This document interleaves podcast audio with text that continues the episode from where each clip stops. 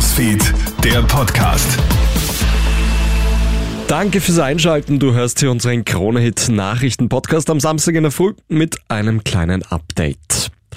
Die österreichische Schauspielszene kommt nicht zur Ruhe. Nach dem Fall Florian Teichtmeister gibt es jetzt scheinbar neue Vorwürfe gegen einen Schauspieler, Moderator und Musical-Darsteller.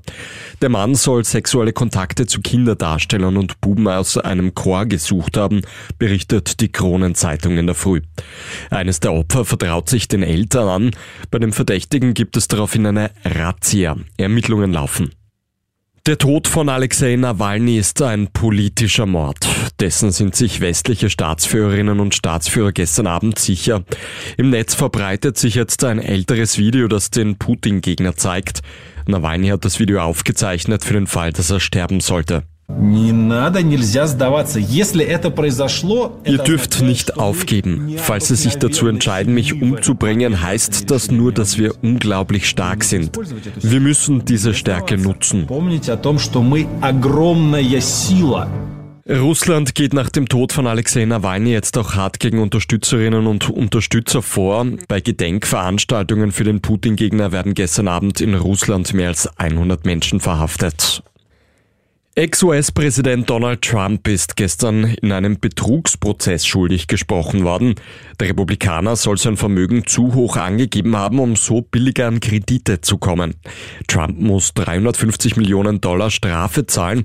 Im US-Bundesstaat New York darf er zudem drei Jahre lang kein Unternehmen mehr führen oder Kredite aufnehmen. In der Wiener Hofburg hat gestern wieder der umstrittene Akademikerball stattgefunden. Traditionell wurde der Ball auch wieder von Demos begleitet.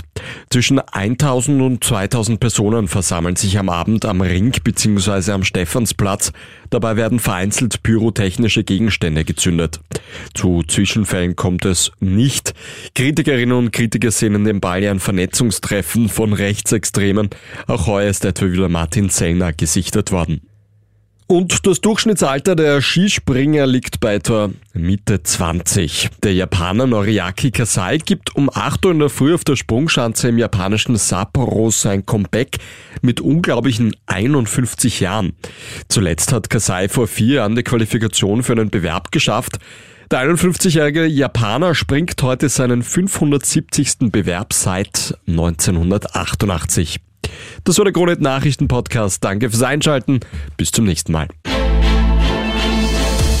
Krone Hits, Newsfeed, der Podcast.